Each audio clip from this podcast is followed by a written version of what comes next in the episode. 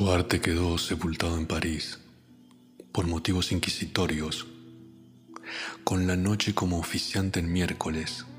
firmantes de grimorios en sangre, creyentes tenebrosos del margen,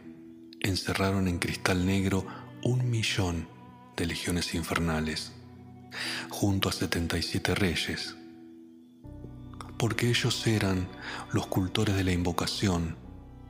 que navegaban entre tonos y ritmos, cruces y sigilos. Ellos eran complejos portadores de un saber de ceremonias, de exorcismos esquivos, ungidos por el afán de poder, derrotados por la propia creencia.